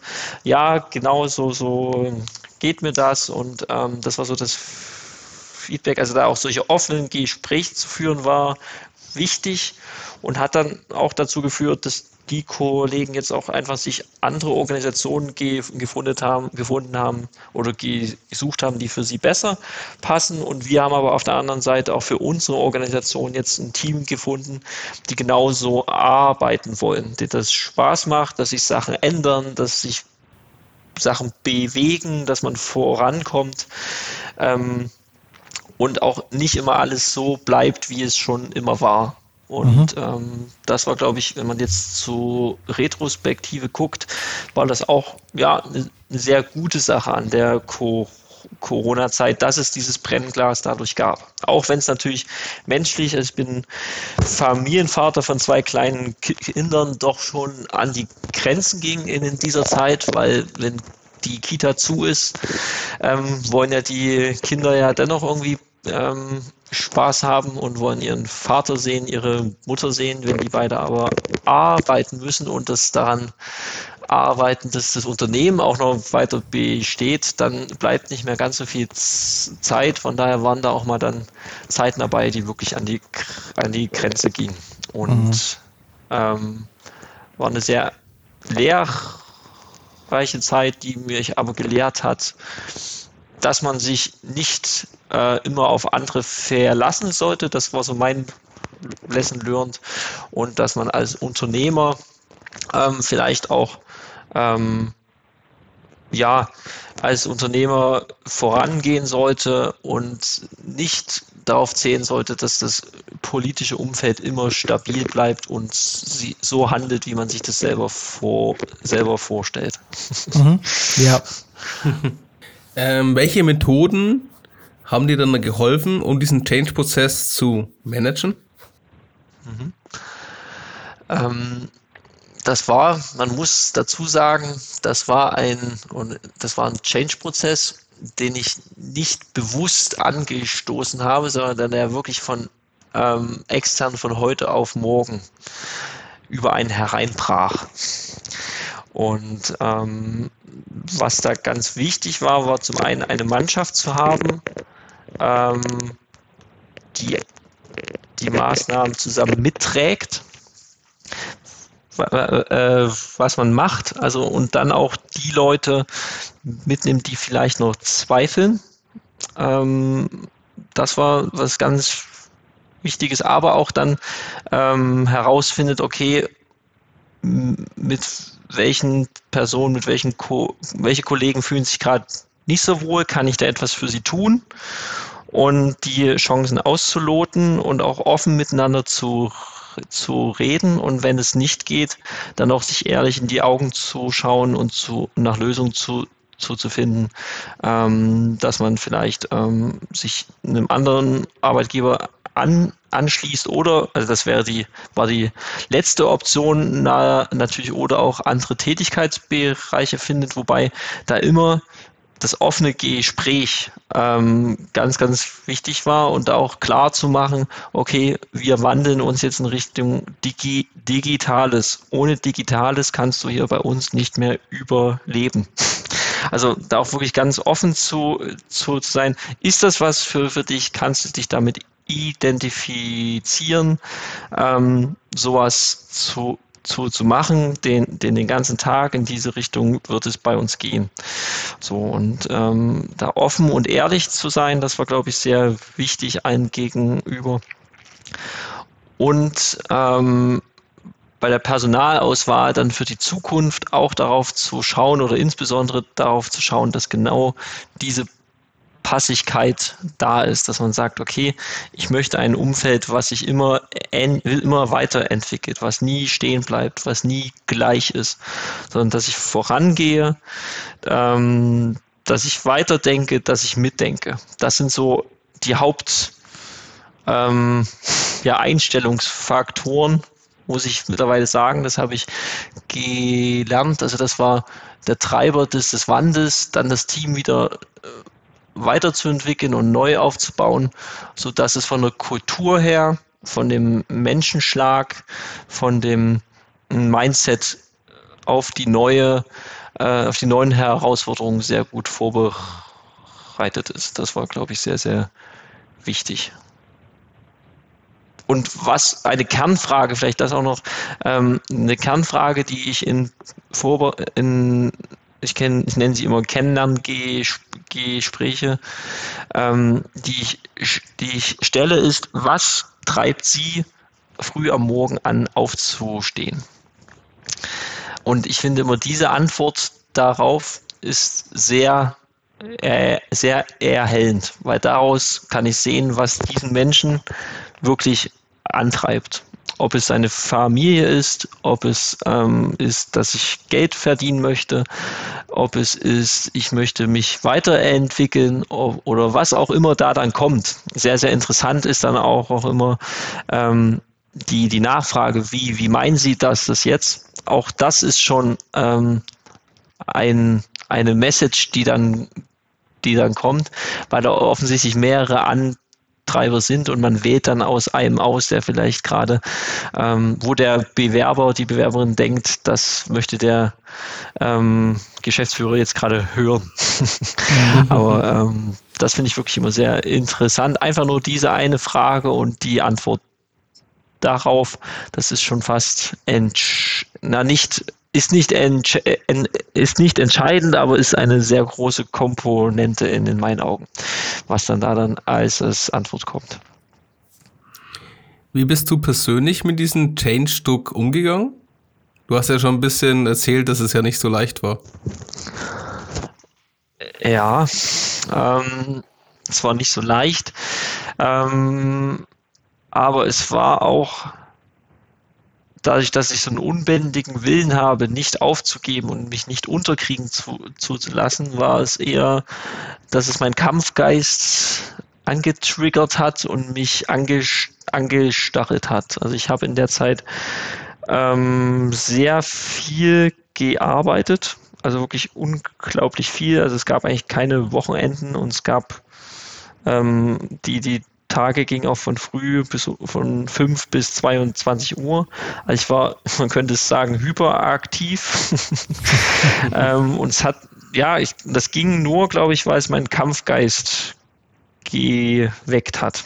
Und ähm, habe mir immer wieder überlegt, was sind die neuen Trends, wie könnte es danach weitergehen und habe wirklich alle Aktivitäten darauf ausgerichtet, ähm, auf alle Wege und auf alle Möglichkeiten vorbereitet zu sein. Also auch wenn die Bundesregierung gesagt hätte, der Corona-Lockdown dauert nochmal anderthalb Jahre, dann Ui. hatte ich den Anspruch, dass es weitergehen muss. Und dass es dann nicht heißt, okay, dann wenn das jetzt so ist, dann gibt es die E-Komen nicht mehr. Sondern ähm, das mhm. war mein, mein Anspruch ähm, der sehr hoch war, aber ich glaube, vielleicht weil er so hoch war, hat es auch einen guten Effekt ge gehabt und ich wollte halt, dass es läuft, egal was passiert. Mhm. ja. Kannst du unseren Zuhörern und Zuhörern verraten, was Selbstreflexion mit der Herausforderung des Wandels zu tun hat? Mit den Herausforderungen des, des Wandels. Okay. Mhm. Ähm, also ich muss natürlich schauen, dass die dass ich immer wieder ähm, mich selbst anschaue, was wir vorhin schon hatten mit dem der systemischen Sicht.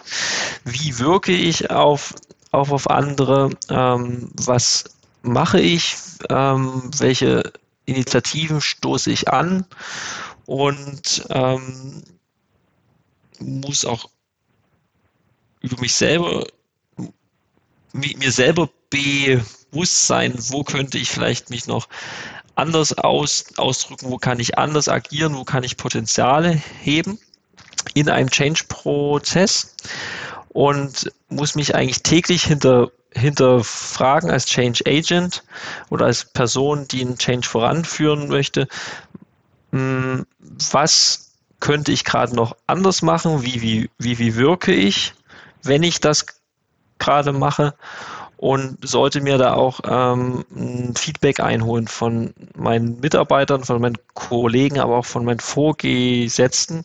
Das bedarf natürlich einer entsprechenden Feedback-Kultur, dass man sowas auch äußern darf, äh, dass man Kritik anbringen darf. Und ähm, wenn ich immer wieder die Feedback-Schleife mit mir selber fahre, ähm, dass ich mich selbst reflektiere, was waren jetzt Einflussfaktoren, wieso habe ich so ge gehandelt, ähm, warum habe ich jetzt gerade so durchge durchgezogen in diesem Meeting, ähm, wo es darum ging, ähm, die, die Ziele ganz klar zu ähm, definieren und hätte ich vielleicht auch anders handeln können.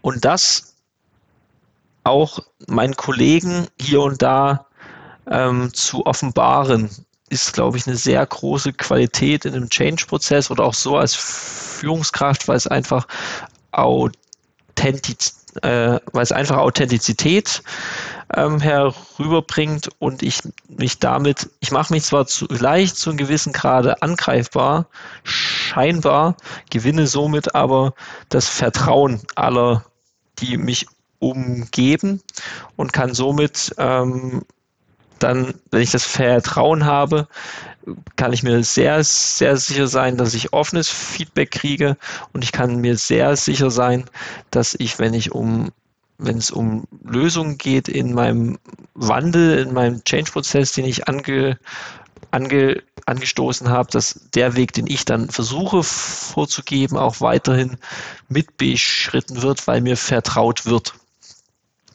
Das wäre so aus meiner Sicht ähm, werden einige Aspekte der Selbstreflexion.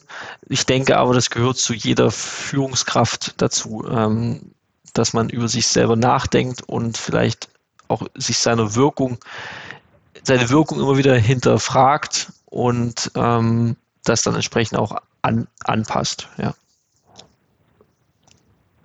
Sehr spannende Perspektive. Danke dir. Bitte, bitte. Hast du noch drei konkrete Tipps für unsere Zuhörerinnen und Zuhörer, wie sie mit Wandel umgehen sollen oder dürfen? Mhm. Oder machen wir es noch genauer. Drei Tipps, damit sie erfolgreich damit umgehen können. ja. Ähm, seid offen dem, dem, dem Wandel gegenüber, denn es ist, es ist spannend sich damit auseinanderzusetzen und was das, was da kommt, ähm, ist in aller Regel besser als das, was war. Als zweiter Tipp, ähm, man sollte immer, also nee, als zweiter Tipp, bewahr dir eine gewisse Sturheit, aber sei nicht ähm, seid ihr nicht zu, zu schade, sich Fehler einzuge einzugestehen, weil das generiert Vertrauen und Vertrauen ist die Grundbasis für jeden Wandel. Und als drittes, ähm, und als drittes, bleib hartnäckig in dem, was du tust und glaube daran, dass es ein Erfolg wird. Mhm. Vielen Dank, vielen Dank, Jonathan, für diese Tipps. Kann mich bei jedem, glaube ich, sehr gut verstehen. Man merkt auch den Unternehmer in dir. Ähm, ich glaube, die sind auch wichtige Qualitäten, dass man als Unternehmer wirklich ähm, vorankommt äh, und schaut, dass man in diese veränderte Landschaft und diese ständige Veränderungen, die man durchgeht, diese ständige Wandel, ähm, noch ähm, behaupten kann in, in diesem Markt. Das, das finde ich ganz gut. Und wenn wir über das Institut sprechen, weil ich würde gerne, dass du ein bisschen darüber erzählst, weil ich und Alex haben enorm profitiert davon. Alex profitiert immer noch davon. Ähm, könntest, könntest du ein bisschen erzählen ähm, über das Institut, beziehungsweise welche Ausbildungen würdest du zum Beispiel unsere Hörerinnen oder Zuhörerinnen ähm, empfehlen und warum? Mhm. Also wir als I als IECOME-Institut sind ein An-Institut der Steinbeis Hochschule, die ja privat organisiert ist, aber staatlich anerkannt. Und wir haben uns darauf spezialisiert, ähm, Führungskräfte weiter zu entwickeln, sodass sie ihre Potenziale auf kommunikative Art oder in, im Kommunikationsbereich ähm, weiterent, weiterentwickeln können. Und alles bei uns baut sich vom Grund auf auf der Konfliktkompetenz und der Kommunikationskompetenz auf. Und abgeleitet davon haben wir dann ähm, zielgruppenorientiert das so aufgebaut, dass ähm, man bei uns als Führungskraft verschiedene Ausbildungen durchlaufen kann, die zum einen ähm, mich als Führungskraft voranbringen, aber es gibt immer auch die, die Möglichkeit bei unseren Weiterbildungen dann auch eines Tages, wenn man das möchte, in die Selbstständigkeit zu gehen. Also ähm, und von daher, ähm, aber das kann man aber sagen, dass wirklich 70 Prozent unserer Teilnehmer sind Führungskräfte, kommen aus der Wirtschaft, kommen aus organisationalen Zusammenhängen und möchten bei uns die Weiterbildung machen, um eben als Führungskraft zu wachsen. Mhm.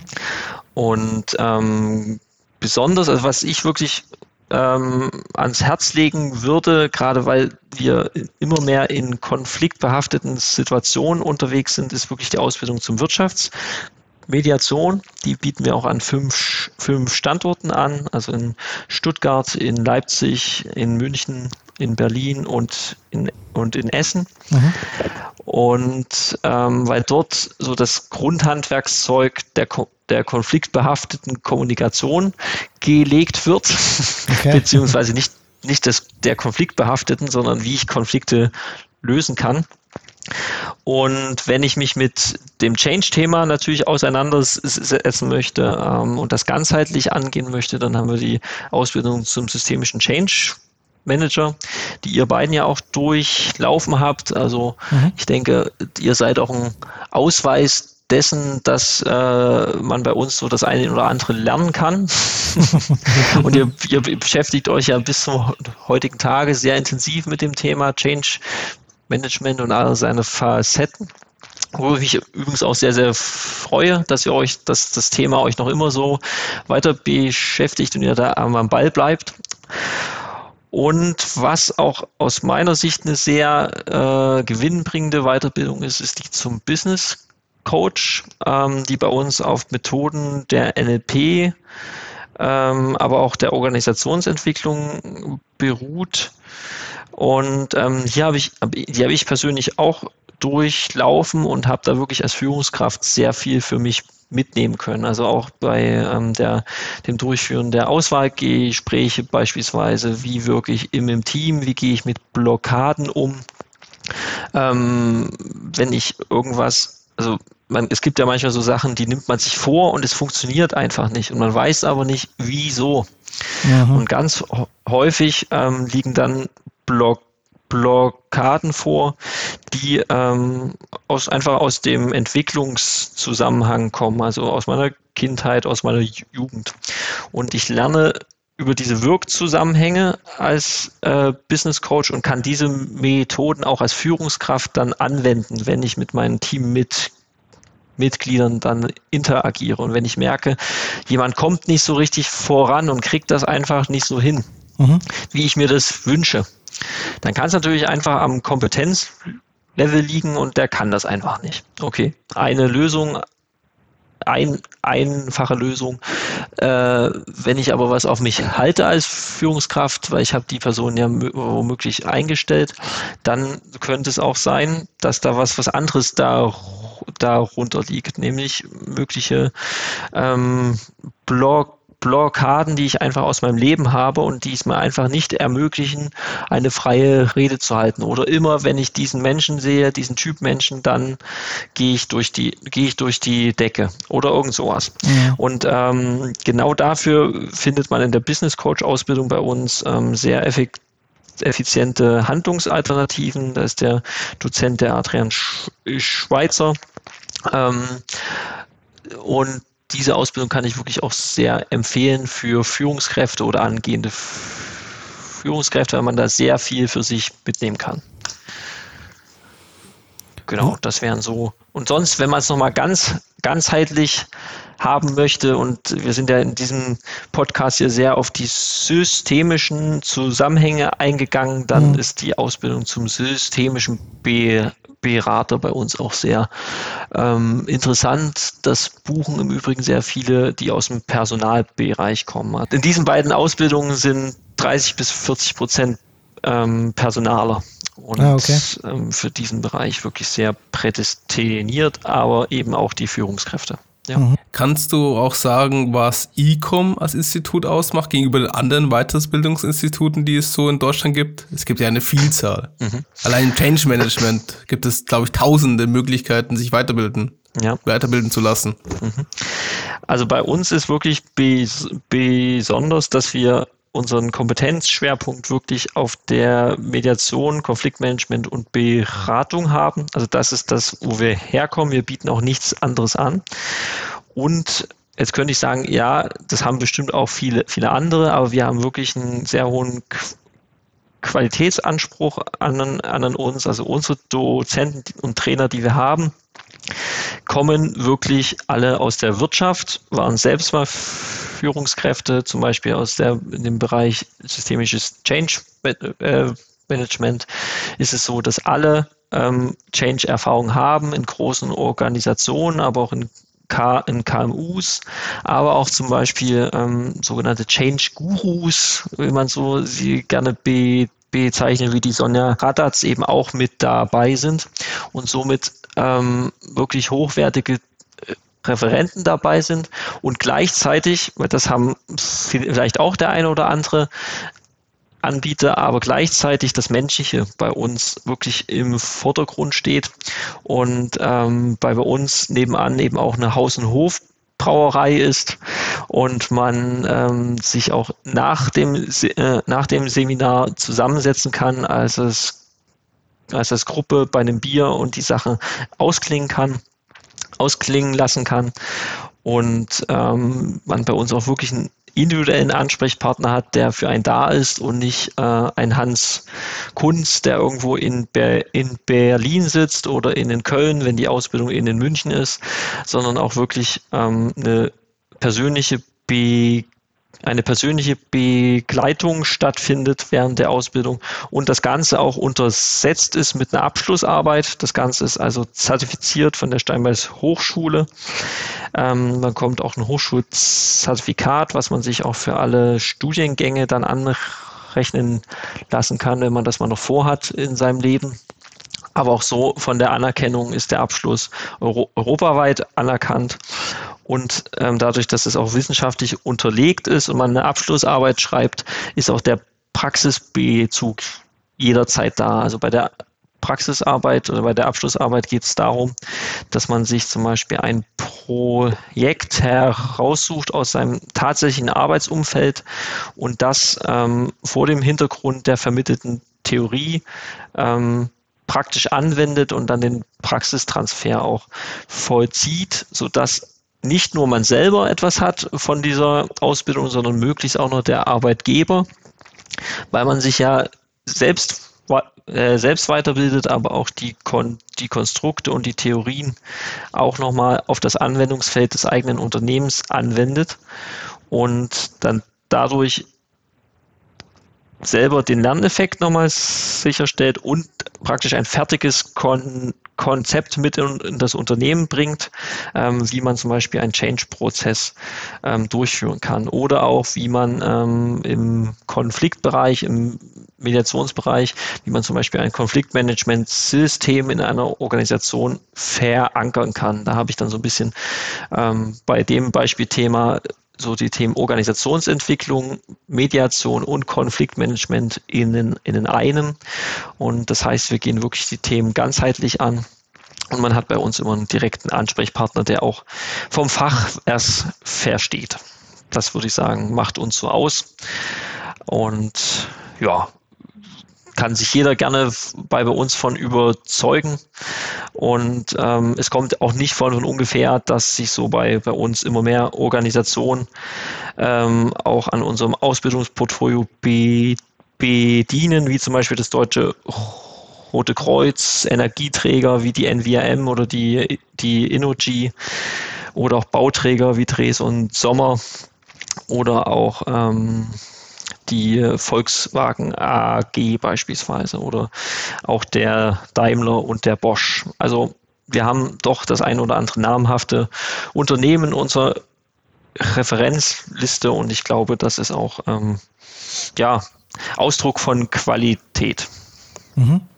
Definitiv, vielen Dank für diesen Überblick, ähm, Jonathan. Ich kann es auch nur persönlich sagen. Ähm, ich glaube wirklich dran an Ikomi, an was ihr unterrichten. Für mich, was das Qualität wirklich ausgemacht hat, ist was nicht nur eine intellektuelle Übung, aber man hat wirklich gespürt durch die Dozenten und wie die in die Themen reingegangen sind. Es hat in mich etwas auch bewegt. Das heißt nicht nur intellektuell, aber emotional und auch dann ähm, äh, auf der Identitätsebene.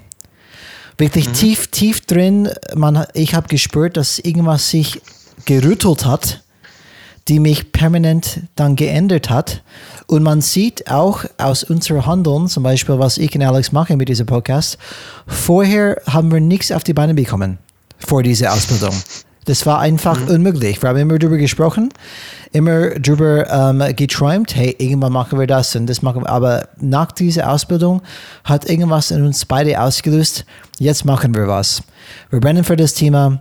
Und, ähm, und äh, wie gesagt, ich kann das jede, jede empfehlen, einfach ähm, an die Comedy Institute zu melden, etwas zu machen. Man, man bereut es definitiv nicht. Es war viel besser, als ich gedacht habe. Ähm, und ich glaube, Alex ist, ist Alex ist Beweis dafür, weil er macht immer noch weiter. Und ähm, was ich dazu sagen ähm, möchte, ist erstmal dich für deine Zeit bedanken. Wir sind schon, schon fast bei zwei Stunden. Jonathan, vielen Dank für deine Zeit, für deine Input. ähm, und es war wirklich super und super wirklich ähm, Insights von dir und auch deine Erfahrungen. Und ich glaube, unsere Zuhörer, Zuhörer nehmen definitiv vieles mit. Und bevor wir uns verabschieden, Alex, du hast dann, glaube ich, eine Bitte an unsere Zuhörer und Zuhörerinnen. Erstmal danke für diejenigen, die so lange durchgehalten haben, muss man auch sagen. Fast zwei Stunden. Und wir hatten am Anfang zu wenig Angst, dass wir zu wenig Fragen haben, ja. dass das zu, zu schnell vorbei ist. ähm, wie immer, liebe Zuhörer und Zuhörer, gilt es, wenn ihr uns erreichen wollt, gibt es eine Möglichkeit, und zwar per E-Mail, und zwar Kontakt an. noch einmal, Alex, noch einmal. Irgendwann können wir es. Vielleicht in 80 Folgen oder so. Irgendwann schaffen wir es richtig. Ja, ich, ich habe dein an, das schneide ich einfach. Ähm, Kontakt at changesrad.de. Lass es drin. Ich finde es gut. Lass es drin. Das, wir schneiden hier nichts. Ja, das stimmt. Da macht mein, mein Job einfacher. Wir schneiden gar nichts. Ähm. Und äh, natürlich, wir freuen uns über Feedback, auch wie ihr Jonathan fandet, wie ihr das Interview fandet. Wenn ihr Fragen habt und so, jederzeit. Und natürlich der andere Weg ist, ihr findet uns über LinkedIn. Und Brian, wie schreibt man deinen Namen? B-R-I-A-N, nicht Brain, Brian. Ich freue mich auf eure Kontakte über LinkedIn dieses Mal. Und äh, Jonathan, bei jeder bei jede Folge beenden wir ähm, mit einem Satz. Äh, Kurz Stopp, bevor du ja. was so früh. Die fünf Sterne kommen noch. Oh Gott, hey. Ja. Hallo? wir haben keine Likes, wir haben nur Sterne. Probier's mal aus, Alex. Vielleicht bringt es was. Und wenn ihr uns genauso liebt, wie wir euch lieben, dann freuen wir uns über eine positive Bewertung auf den bekannten Podcast-Kanälen, wie zum Beispiel Apple. Gebt uns fünf Sterne und schreibt ein paar nette Worte. Wir sagen herzlich Danke. Und es gilt wie immer, auch wenn ihr schlechte Kommentare oder Kritik für uns habt, immer noch fünf Sterne geben, bitte. Das ist systemisch. genau. Genau. Und wie gesagt, vielen Dank. Und Jonathan, Jonathan wie gesagt, wir beenden ähm, normalerweise unsere Folge, jede Folge mit einem Satz. Die Satz, die, der Satz heißt Change is Rad. Und ähm, wir würden natürlich dann uns freuen, wenn wir auch diesen Satz von dir hören könnten. So, Change is Rad, Alex. Change is Rad. Change is Rad.